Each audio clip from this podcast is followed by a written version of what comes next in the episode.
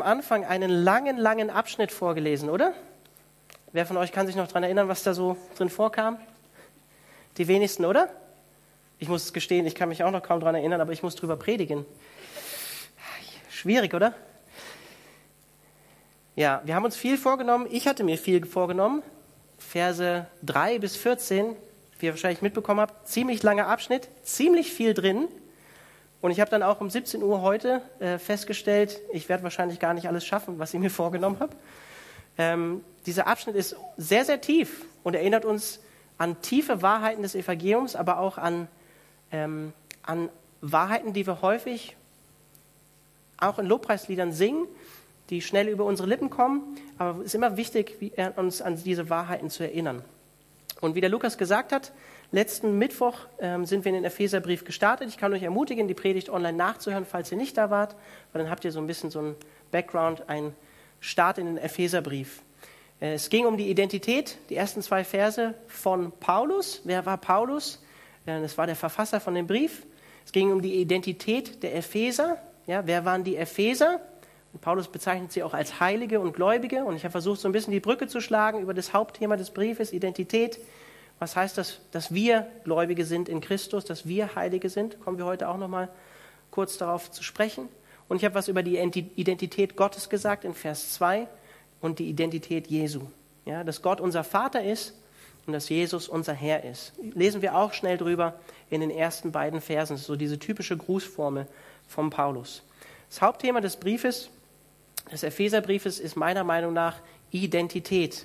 Deswegen habe ich auch diesen Untertitel mir ausgesucht, vom Inhalt her des Briefes, wer wir in Christus sind. Ja?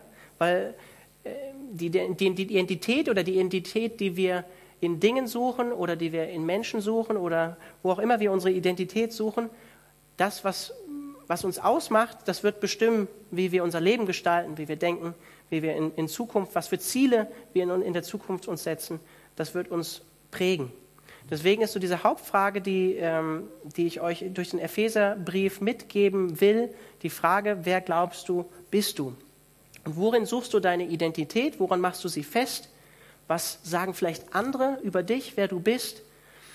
Oder was sagst du vielleicht selbst über dich, wer du bist? Und ist das die Wahrheit? Entspricht das der Wahrheit?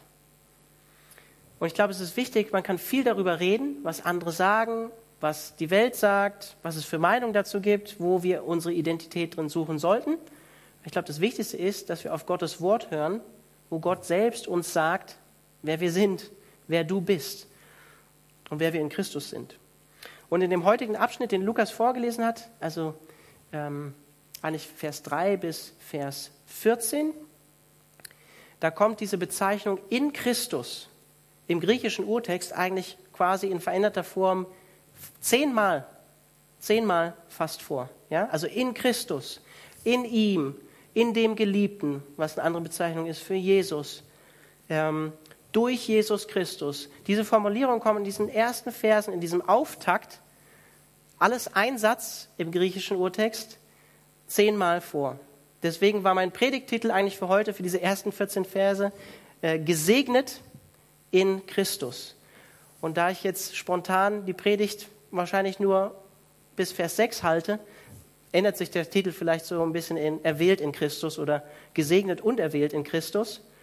Denn der Abschnitt, den wir heute ähm, uns anschauen, da geht es eigentlich um, um drei Sachen, oder den der Lukas vorgelesen hat. Nämlich zuerst die Erwählung durch Gott, unseren Vater, in Vers 4 bis Vers 6. Die Vergebung, die wir durch Jesus Christus haben, in Vers 7 bis Vers 12.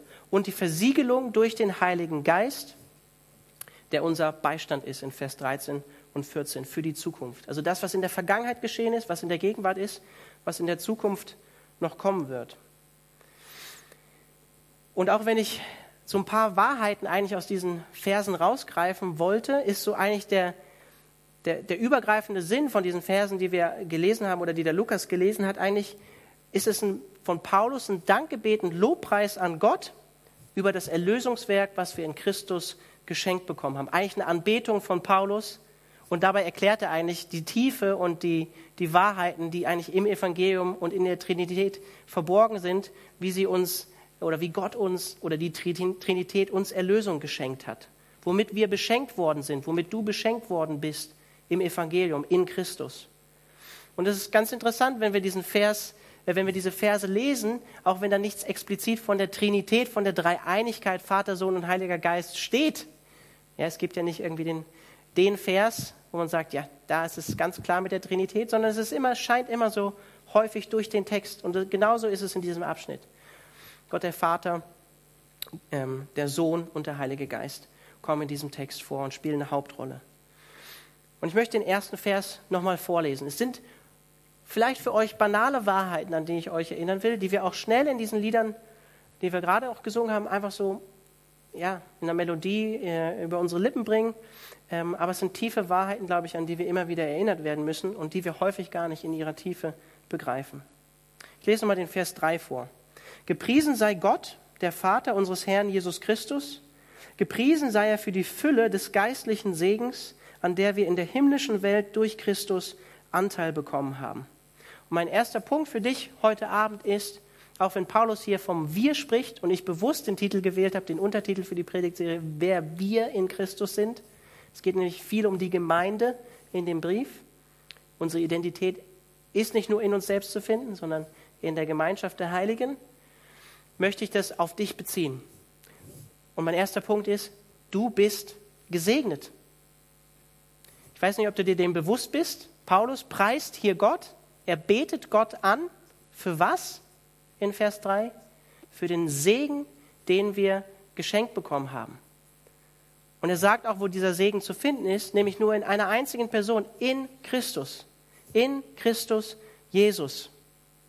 Und wenn du heute Abend hier bist, mit Christus verbunden bist, in Christus bist, wie, wie es Paulus sagt, dann bist du gesegnet dann bist du gesegnet.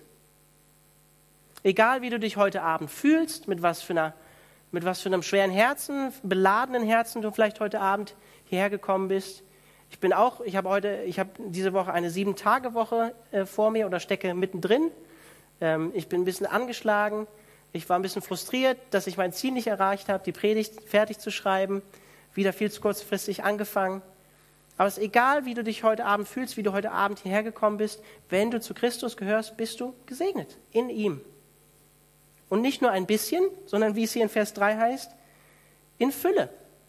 In Fülle des geistigen Segens. Wortwörtlich jeder geistlichen Segnung im griechischen Urtext. Jeder geistlichen Segnung.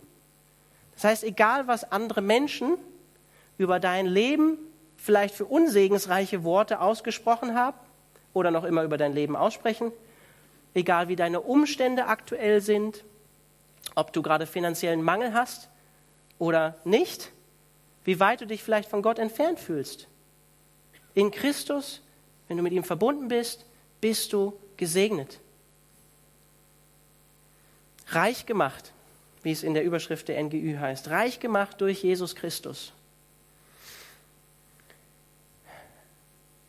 gute Auftaktworte eigentlich für eine Predigt fürs Wohlstandsevangelium, aber das werde ich nicht machen, wenn ihr die Calvary Chapel kennt und das ist auch nicht, bin ich nicht von überzeugt. Aber der Segen, den Paulus hier beschreibt, das ist kein materieller Segen. Es steht wörtlich da, es ist ein geistlicher Segen in der Himmelswelt, wie es wortwörtlich heißt. In der himmlischen Welt, wie die NGÜ übersetzt. Ja? Wir können heute Abend alle hier sehr, sehr dankbar sein. Wir haben alle was anzuziehen. Wir haben einen großen Saal, der viel zu groß ist für die Menge der Leute, die heute Abend hier sind. Am Sonntag ist er ja auch voll. Wir haben übrigens auch noch drüben Räumlichkeiten. Wir haben Räumlichkeiten noch in Vauban, ähm, Freiburg-St. Georgen an der Grenze. Wir können dankbar sein für das, was Gott uns als Gemeinde geschenkt hat. Du kannst dankbar sein für das, was Gott dir materiell geschenkt hat. Wir brauchen uns, wie die meisten Menschen der Welt, keine Sorgen oder Gedanken machen, was wir morgen essen. Es ist ein Segen. Es ist ein Segen Gottes. Und es tut gut daran, sich daran zu erinnern. Bei aller Unzufriedenheit, die wir häufig haben, oder? Also ich kenne das aus meinem Leben. Ich bin häufig unzufrieden mit Dingen, wie sie in meinem Leben laufen oder die ich besitze oder was ich gerne hätte. Ich habe oft auch mal mit Neid zu kämpfen oder mit einer Unzufriedenheit, weil ich das und das nicht habe. Aber welcher Segen ist beständiger oder von größerer Dauer? Materieller Segen oder geistlicher Segen? letztlich der geistliche Segen. Der Segen, den wir in Christus haben. überhaupt die Tür für uns, alle Menschen werden ewig leben, aber für uns die Tür in die ewige Gemeinschaft mit Gott. Das ist an jeden Fall der wesentlich größere Segen, den wir haben können. Und Paulus drückt das auch mit anderen Worten eigentlich aus, dass wir, auch wenn wir hier auf dieser Welt nicht diesen Segen empfangen, den auch er nicht immer empfangen hat, wir leben als Christen im Glauben, dass wir diesen himmlischen Segen und die Segnung, die damit verbunden sind, ein neuer Körper, ewige Gemeinschaft mit Gott, kein Schmerz, kein Leid mehr, dass wir das bekommen haben im Glauben. Auch wenn wir das jetzt noch nicht sehen können oder ähm, manchmal auch Zweifel haben daran, dass wir diesen Segen in Christus empfangen haben. Aber wir leben nicht im, im Schauen, wie die Schrift sagt, sondern wir leben im Glauben. Ja, und Paulus sagt auch an anderer Stelle in 2. Korinther 4, Vers 18, das Sichtbare, das Materielle, das, was wir sehen, auch wenn die Schöpfung Gottes gut ist und wir auch leiblich auferstehen werden, das ist zeitlich. Aber das Unsichtbare, so wie Gott Geist ist, ist ewig, unvergänglich. Also was ist von größerem Wert, materieller Segen oder geistlicher, himmlischer Segen? Ich stelle einfach mal die Frage, wo ist denn Jesus aktuell? Spricht er hier vom himmlischen Segen in der geistlichen Welt? Manchmal kann man so den Gedanken haben, ne, Jesus ist ja gar nicht mehr da, der ist ja gestorben und so. Aber er ist ja auferstanden. Ne? Nur nochmal als Erinnerung, er ist ja auferstanden, war dann 40 Tage mit seinen Jüngern unterwegs und ist lebendig, leiblich in den Himmel aufgefahren, wo er jetzt ist. Lebendig lebt. Deswegen beten wir zu ihm. Und von ihm aus kriegen wir auch den geistigen Segen, der uns verheißen ist in ihm, weil er aktuell bei Gott ist. Und was tut? Uns eine Wohnung vorbereiten bei Gott, eine ewige, ewigen Ort, wo wir immer bei ihm sein werden. Und wird, sich ein, wird uns eines Tages zu uns, zu sich holen. Und was dieser Segen genau beinhaltet, was der genau beschreibt, das sagt Paulus uns eigentlich in den nächsten Versen. Ja? Da dieser Segen in Christus liegt, in Christus liegt, hat dieser Segen unweigerlich eigentlich auch mit dem Erlösungswerk, was wir in Christus geschenkt bekommen haben, zu tun. Und dann lesen wir weiter in Vers 4 bis 5. Also du bist gesegnet. Denn in Christus hat er uns schon vor der Erschaffung der Welt erwählt mit dem Ziel, dass wir ein geheiligtes und untadiges Leben führen ein Leben in der Gegenwart und erfüllt von seiner Liebe. Von allem Anfang hat er uns dazu bestimmt, durch Jesus Christus seine Söhne und Töchter zu werden. Das war sein Plan, so hatte er es beschlossen. Und das alles soll zum Ruhm seiner wunderbaren Gnade beitragen, die er uns durch seinen geliebten Sohn erwiesen hat. Also mein erster Punkt war, du bist gesegnet. Mein zweiter Punkt für dich heute Abend ist, du bist erwählt. Du bist erwählt in Christus. Hast du dich in deinem Leben schon mal übersehen gefühlt? Nicht angenommen gefühlt? Versucht vielleicht in diesen Kreis der coolen Leute damals in der Schule oder wann auch immer das war, vielleicht auch im Studium zu gehören, dazu zu gehören, dabei zu sein und hast es nicht geschafft in dieses Umfeld? Wurdest vielleicht von Menschen ausgeschlossen oder hast nicht die Leistung erbracht, um zu einem bestimmten Kreis dazuzugehören, hast nicht den Abschluss geschafft, um die und die Qualifikation zu haben, um den und den Job zu haben, um das und das in deinem Lebenlauf vielleicht vorzuweisen, damit du diese Aufgabe ausführen kannst. Hast es vielleicht nicht im Job geschafft, hast es vielleicht nicht im Studium geschafft, dahin, wo du hinkommen wolltest, bist nicht gewählt worden, hast den Job nicht bekommen aber in Christus bist du ausgewählt. In Christus bist du erwählt. Und da stelle ich auch die Frage, wie beim materiellen oder beim geistlichen Segen, welcher Wert ist größer? Dass wir von Menschen Anerkennung bekommen und erwählt werden, Anerkennung von ihnen bekommen, angenommen werden. Ja, wir Menschen brauchen das auch. Das ist auch ein Grundbedürfnis. Und es fügt auch Schmerz und Leid zu, wenn wir Ablehnung zum Beispiel in der eigenen Familie erfahren oder unsere Eltern sich scheiden lassen und das macht was mit uns. Ja, das will ich auch gar nicht kleinreden. Aber was ist von größerem Wert? Von Menschen Anerkennung zu bekommen oder von Christus angenommen, auserwählt, erwählt zu sein? Dann sagt Paulus hier, wir sind erwählt vor Erschaffung der Welt, vor Grundlegung der Welt. Ja, ist ja ein großes Streitthema auch unter Theologen, ne? freier Wille und Erwählung. Will ich gar nicht so viel heute Abend drauf eingehen. Ich habe überlegt, ob ich dazu eine Sonderpredigt mache. Prädestination und freier Wille. Nee, aber ich glaube, ich bin an den Punkt gekommen, dass ich das gar nicht machen möchte. Ich habe euch gar nicht eine Antwort dazu zu geben. Nein. Schon, aber schwieriges Thema. Aber weißt du, was das impliziert? Dass du vor Grundlegung der Welt, vor Erschaffung der Welt erwählt bist? Von Gott in Christus? Das bedeutet, dass du, bevor du jemals irgendetwas für Gott hättest tun können, Leistung erbringen können, um von Gott an, angenommen zu werden, hat er dich schon erwählt, bevor du überhaupt irgendwas für Gott hättest tun können. Es ist gut, sich das mal bewusst zu machen. Gott hat schon, bevor du irgendwas getan hast, Ja zu dir gesagt. Dem sind wir uns häufig nicht bewusst. Auch als Christen.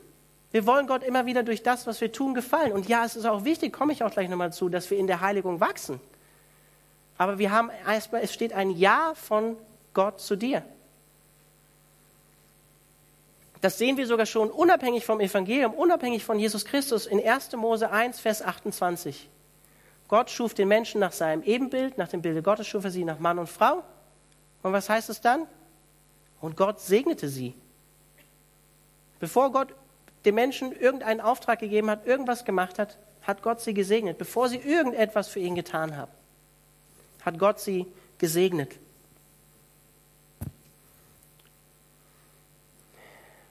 Glaube, es gibt nur einen Gott. Und dieser eine Gott, der sucht sich nicht immer die Stärksten aus. Der sucht sich nicht immer die Klügsten aus, die die beste Qualifikation haben, die die Schönsten vielleicht sind oder die Leute am, am meisten anziehen. Nee, wir haben einen anderen Gott. Er, er, er wählt sich Menschen, weil er sie liebt, nach seinem Willen aus, bevor er überhaupt die Welt geschaffen hat. Er trifft eine Entscheidung der Erwählung ganz einfach aufgrund seines souveränen Willens.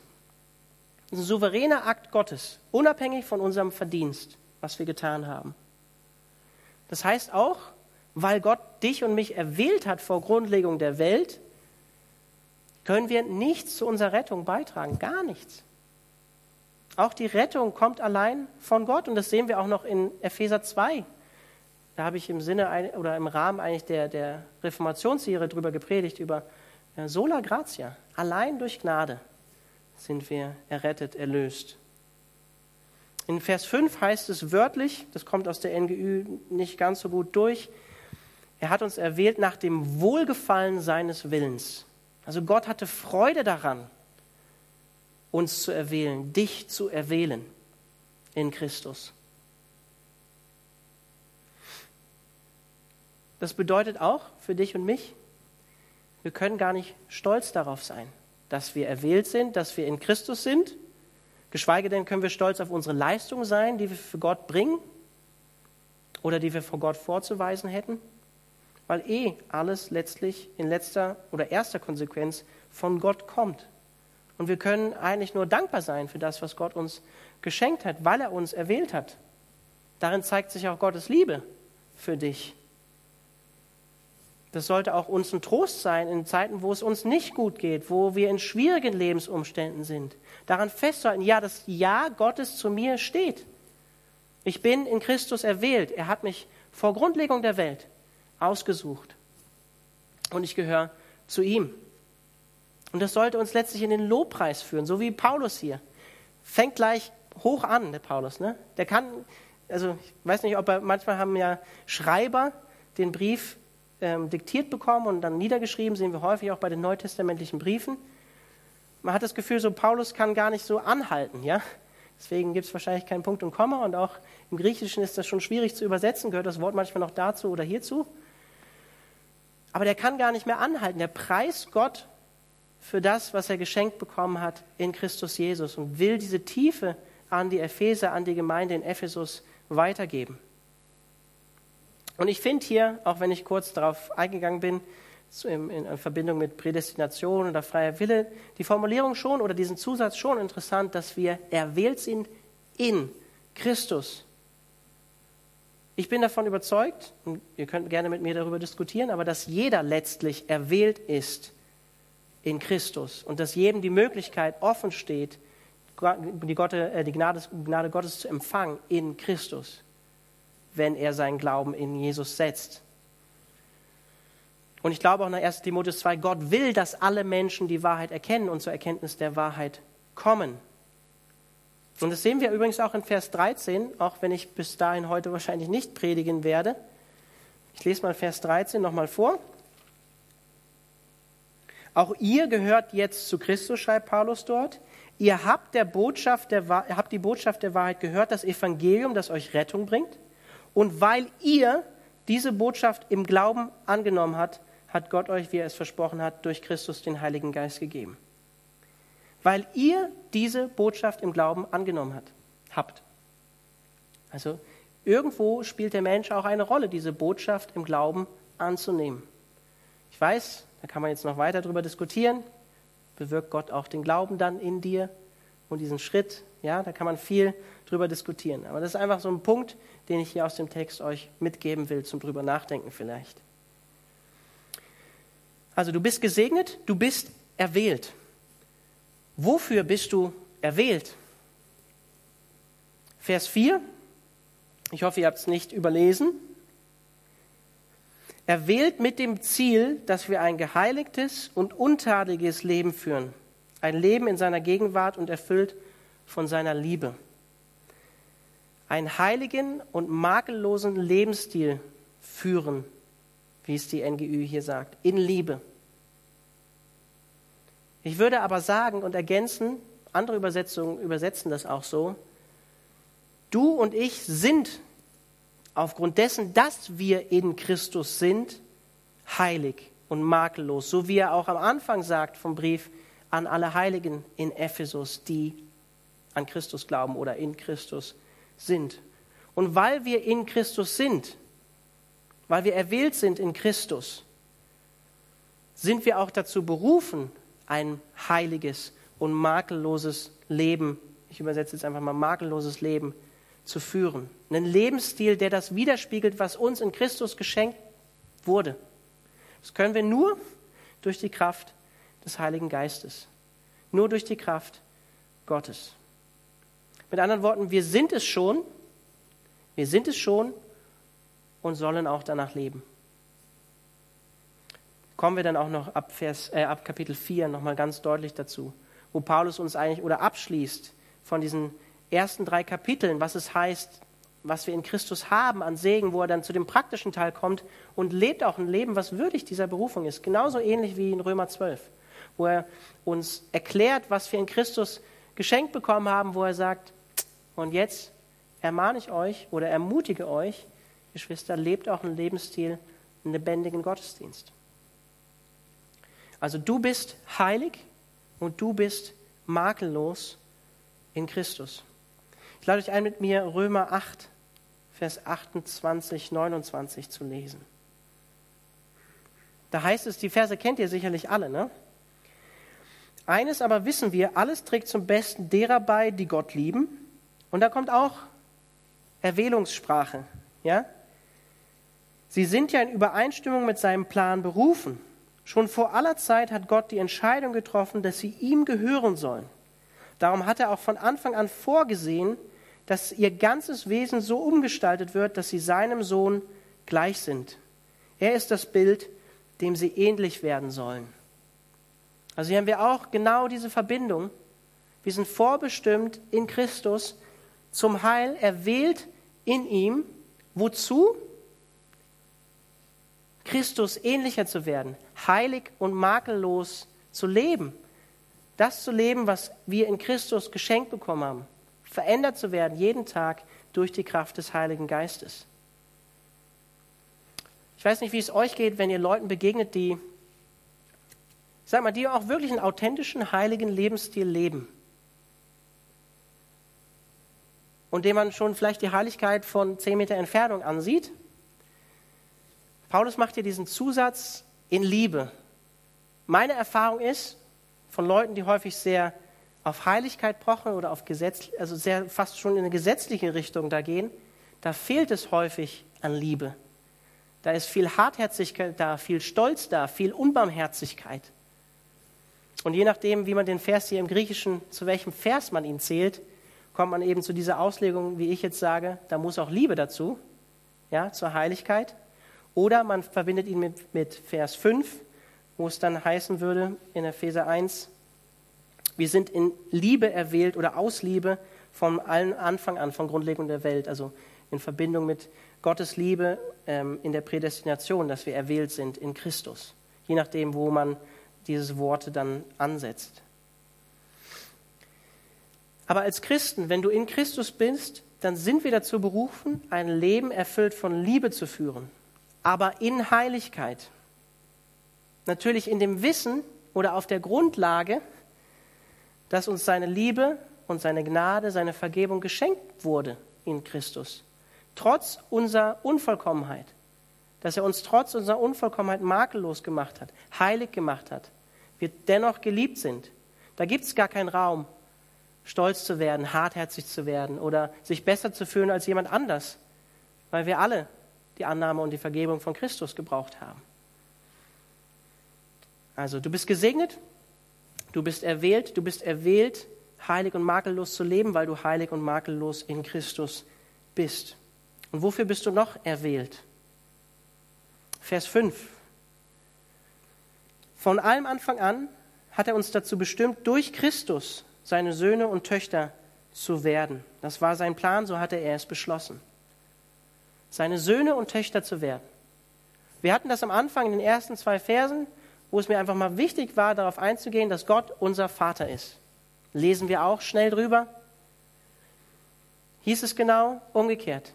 Hier werden wir als seine Kinder bezeichnet. Wenn wir, wenn du an Christus glaubst, wenn du in Christus bist, wenn du erlöst bist, wenn du das Evangelium angenommen hast, dann gehörst du zur Familie Gottes. Und Gott ist dein Vater. So wie wir es in dem Lied gesungen haben, er ist ein guter Vater und ich bin geliebt in ihm. Auch so Worte, die wir schnell singen, aber die wir eigentlich manchmal auch vielleicht gar nicht als tiefe theologische Wahrheit irgendwie annehmen, oder? Häufig nehmen wir sie nicht als theologische Wahrheit an, die was Tiefes vermittelt. Und wir müssen uns häufig mal wieder vom Heiligen Geist berühren lassen oder von Gott zur Umkehr bringen lassen, zu begreifen, was das bedeutet, dass er unser guter Vater ist und dass wir wirklich tatsächlich, wahrhaftig, ja ehrlich, ja wirklich in ihm geliebt sind. Das ist häufig wird das bei uns, und das ist mein Wunsch, das ist mein Wunsch auch für mich, der ich viel mit der Bibel zu tun habe, der ich auch viel predige, viel mit Christen zu tun habe, viel auch bete, viel mit Gott zu tun habe. Das kann zu einer Routine werden. Und ich wünsche mir wirklich, dass wir neu durch den Epheserbrief in diese Wahrheiten hineinwachsen. Dass Gott uns das wirklich schenkt. So wie Paulus dann auch später, nachdem er das alles gesagt hat, ab Vers 15 dann sagt, und dann anfängt für die Epheser zu beten, dass sie wirklich begreifen, was das alles für sie bedeutet, was das wirklich heißt. Gottes Kind zu sein, zum Beispiel, erwählt zu sein, geliebt zu sein, heilig zu sein in ihm, gesegnet zu sein in Christus. Und auch hier, vielleicht hattest du nie eine funktionierende Familie zu Hause. Vielleicht hast du auch in deiner eigenen Familie Ablehnung erlebt. Vielleicht hast du sogar in deiner eigenen Familie Missbrauch erlebt, im Extremfall. Vielleicht wurdest du sogar ausgestoßen aus deiner eigenen Familie, aber in Christus bist du ein Kind Gottes. Damit will ich nicht den Schmerz mindern, den du vielleicht erfahren hast, aber ich will dir Mut machen und dir sagen, in Christus gibt es Hoffnung auf eine andere Familie und auf Heilung hier und jetzt schon, die hier und jetzt schon beginnen kann, durch den Heiligen Geist. Und durch andere Geschwister, die zu dieser Familie gehören. In Christus bist du Kind Gottes. Du, das heißt, du bist angenommen, aufgenommen in seine ewige Familie. Wenn wir die Menschheit als insgesamt als Söhne und Töchter betrachten, eben Söhne und Töchter, die ungehorsam sind und Söhne und Töchter, die dazu, die, die gehorsam sind und die bei Gott sind, die die Christus kennengelernt haben, dann heißt das, dann kannst du dir dich vielleicht so vorstellen, auch wenn das vielleicht für manche von euch ein komisches Bild ist. Stell dir vor, du bist ein Waisenkind. Kein Vater, keine Mutter, aber du bist erwählt und angenommen, aufgenommen in Gottes Familie in Christus. Weil er dich angenommen hat, weil er dich in diese Familie aufnimmt, weil er dich liebt. Das heißt, dass du von Gott geliebt bist. Und egal wie deine irdische Familiengeschichte war, wie schmerzhaft sie vielleicht auch gewesen ist oder immer noch ist, in Christus bist du Kind Gottes und bist angenommen. Und es gibt Hoffnung für dich. Weil wir Kinder Gottes sind, da könnte man jetzt so viel zu sagen. Man könnte sehr, sehr viel dazu sagen. Ich will nur so viel sagen. Haben wir auch die gleichen Rechte wie Gottes Sohn in einer gewissen Art und Weise, in dessen Bild wir auch umgestaltet werden sollen, in Christus. In Christus ist uns ja alles geschenkt. Und wir gehören zu seiner Familie. Wir sind Kinder Gottes, so wie er der Sohn Gottes ist. Erster Johannesbrief sind wir vor ein paar Monaten durchgegangen, ich glaube letztes Jahr. Wir sollen umgestaltet werden in das Bild seiner Herrlichkeit, gleichgestaltet werden wie Jesus Christus. Oder Römer 8, wir sollen im Bild seines Sohnes gleich werden. Aber selbst wenn wir mal weg davon gehen, von den Gedanken in Christus zu sein und zur Schöpfung zurückgehen, wenn wir diese Wahrheit annehmen können, wenn du heute Abend hier bist und kein Christ bist, nicht an Christus glaubst, nicht in Christus bist, wenn wir mal zurück zur Schöpfung gehen, unabhängig davon, ob du daran glaubst oder nicht, der Mensch geschaffen als Ebenbild Gottes. Ja, das heißt, dass wir als Menschen auf eine gewisse Art und Weise ähnlich geschaffen sind wie Gott, nicht identisch, aber ähnlich und sein Charakter seine Art repräsentieren auf dieser Erde und auch widerspiegeln in einer gewissen Art und Weise. Und ich finde es so interessant, dass gerade zweimal im Epheserbrief, ich möchte einfach diese Formulierung vorlesen, in Epheser 2,2 diese Formulierung vorkommt, Söhne des Ungehorsams, womit Leute gemeint sind, die nicht an Christus glauben. Kommt in Epheser 2,2 vor, Epheser 5,6 und Kolosser 3,6. Wahrscheinlich lese ich es am besten nicht vor, weil die NGÜ es wahrscheinlich anders übersetzt oder interpretiert. Aber im Griechischen steht da Söhne des Ungehorsams. Selbst ohne Christus sieht Gott dich in einer gewissen Art und Weise als sein Ebenbild an, was zerbrochen ist. Und du bist Sohn oder Tochter, auch wenn du nicht in Christus bist, aber eben nicht in Christus und nicht erwählt zum ewigen Leben noch unter dem Zorn Gottes, das muss man einfach mal klar sagen, unter dem Zorn Gottes in Ungehorsam Gott gegenüber. Aber auch wenn du nicht glaubst, es ist eine große Würde grundsätzlich für jeden Menschen, daran leiten wir, die, äh, leiten wir auch in unserer ähm, Verfassung die Menschenwürde ab, basierend auf unserem christlichen Wertebild, was wir vielleicht noch in Europa haben.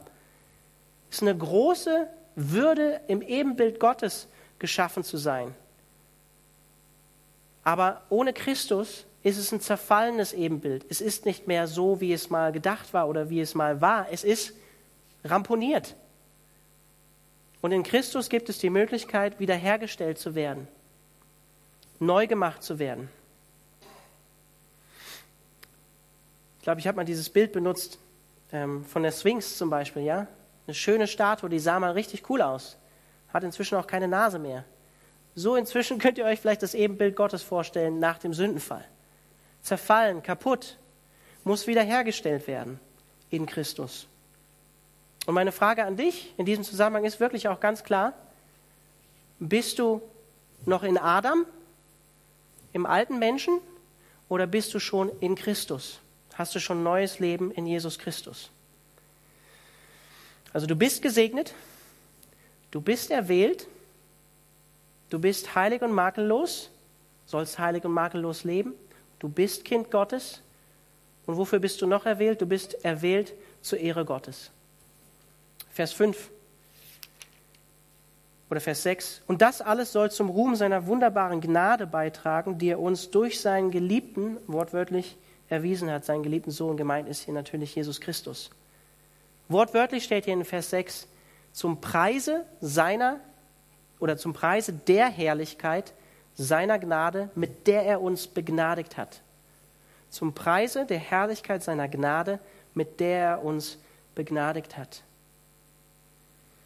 Weil Gott dir und mir, wenn du in Christus bist, alles geschenkt hat, alles für dich getan hat, weil alle Segnungen von ihm allein kommen, weil deine Erwählung von Gott kommt, deine Gotteskindschaft in Jesus ist, von Gott allein kommt, auf Christi Gnade beruht. Gilt alle Ehre und aller Lobpreis Gott allein. Soli Deo Gloria. Eins der Slogans der Reformation. Gottes Gnade führt uns in Anbetung, in Lobpreis, so wie Paulus hier. Wir beten Gott an aufgrund der Gnade, die er uns geschenkt hat in Christus. Genauso wie Paulus das hier eigentlich in den ersten Versen tut und wo er sie nicht, nicht mehr an sich halten kann. Und ich glaube, es gibt immer wieder Phasen in unserem Leben, wo wir das mal mehr begreifen in unserem Herzen, wo Gott uns das vielleicht auch manchmal mehr schenkt im, im, durch den Heiligen Geist. Ich kann das einfach nur für mich sagen, ganz offen und ehrlich. Nachdem ich mit 16 zum Glauben gekommen bin, bei mir war das nicht unbedingt so wirklich ein Prozess, sondern so, puff, von heute auf morgen wusste ich, ich bin Christ, Gott existiert, ich habe vorher nicht an Gott geglaubt. Da, da hatte man noch dieses Feuer, diese Hingabe, diese, diese ähm, Gewissheit halt auch, die man häufig heute nicht mehr hat. Auch diese, diese, diese Dankbarkeit und diesen Lobpreis an Gott für das, was wir geschenkt bekommen haben in Christus. Und wir müssen manchmal da, da mit Gott ringen, mit uns selbst ringen, das wieder von Gott zu erwarten, von Gott geschenkt zu bekommen, dass wir eine Dankbarkeit haben, dass wir von Herzen Gott wirklich preisen können. Dass es nicht nur ein oberflächliches Christsein ist, sondern dass wir es wirklich von Herzen sind. Dass wir Gott nicht preisen im Lobpreis mit unseren Lippen, aber eigentlich von Herzen es nicht meinen. Und ganz ehrlich, vielleicht ist es dann manchmal, das muss ich auch mir selbst sagen, auch wenn ich Pastor bin, vielleicht ist es dann manchmal sogar besser. Ich will euch ermutigen, in den Gottesdienst zu kommen, ja, aber vielleicht ist es dann manchmal sogar besser, ehrlich zu sich selbst zu sein und nicht zum Lobpreis zu gehen anstatt Gott etwas vorzuheucheln. Oder vielleicht auch deinem Bruder oder deiner Schwester was vorzuheucheln. Aber versteht mich nicht falsch, ich will euch nicht dazu ermutigen, nicht in den Gottesdienst zu kommen, die Gemeinschaft nicht zu suchen, ja? Ich will euch nur dazu ermutigen, ehrlich vor Gott zu werden. Ehrlich vor euch selbst zu sein. Wie es aussieht, ob da wirklich diese Dankbarkeit drin ist in euch oder ob ihr sie euch neu schenken lassen müsst durch den Heiligen Geist. Du bist dazu berufen, zur Ehre Gottes zu leben. Wie ich gesagt habe, wir sind im Ebenbild Gottes geschaffen. Das ist unser, unser letztliches Ziel eigentlich, Gott zu verherrlichen, Gott zu ehren, Gott zu preisen. Ob wir in Christus sind oder nicht, eigentlich. Ja? Das ist der Sinn des Lebens, Gott verherrlichen, Gott preisen. Deshalb sind wir als Christen auch dazu aufgerufen, alles zur Ehre Gottes zu tun. Ob wir essen oder trinken, ob wir Weinblock schreiben, oder was auch immer wir tun. Alles zur Ehre Gottes zu tun. Oder was auch immer dein Hobby ist. Wenn du und ich tatsächlich zur Ehre Gottes geschaffen sind, dann bedeutet das im Umkehrschluss, dass wir für Gott tatsächlich, wahrhaftig, wirklich, ehrlich, ja gewisshaft, wirklich wichtig sind, dass wir wirklich bedeutungsvoll sind und dass deine Identität und deine Bestimmung vielleicht wirklich darin liegt, Gott zu verherrlichen und Gott nachzufolgen, Gott zu preisen mit deinem ganzen Leben, ihn in alles einzubeziehen, was du in deinem Leben tust. Und das wird dir Sinn und Bedeutung in deinem Leben geben. Ich finde diese Formulierung so schön. Ich habe es auch immer wieder mal beim ersten Johannesbrief gesagt, so wie es hier auch heißt, ähm, dass wir, wie sagt es die NGÜ, zum Ruhm seiner wunderbaren Gnade beitragen, die er uns durch seinen Geliebten, seinen Geliebten geschenkt hat. Also Gott der Vater liebt seinen Sohn. Und ebenso liebt er auch die, die gläubig sind, die in Christus sind, die zu ihm gehören, weil sie in seinem Sohn sind, in dem Geliebten. Deswegen spricht Johannes der Apostel im ersten Johannesbrief auch immer wieder davon, zu den Christen als Agapetoi, als Geliebte. Und diesen Punkt, auch wenn er hier nicht auf meiner Liste steht, oder meinen Punkten für heute Abend muss ich jetzt einfach auch nochmal sagen, du bist geliebt im Geliebten. Ganz einfach eigentlich, ne? Du bist geliebt in dem Geliebten, in Christus. Und damit komme ich eigentlich auch zum Schluss. Hätte ich jetzt echt noch ein paar Verse gemacht, wäre der Abend dran gewesen. Mein Ziel ist wirklich eigentlich auf 40, 40 Minuten zu kommen am Mittwochabend.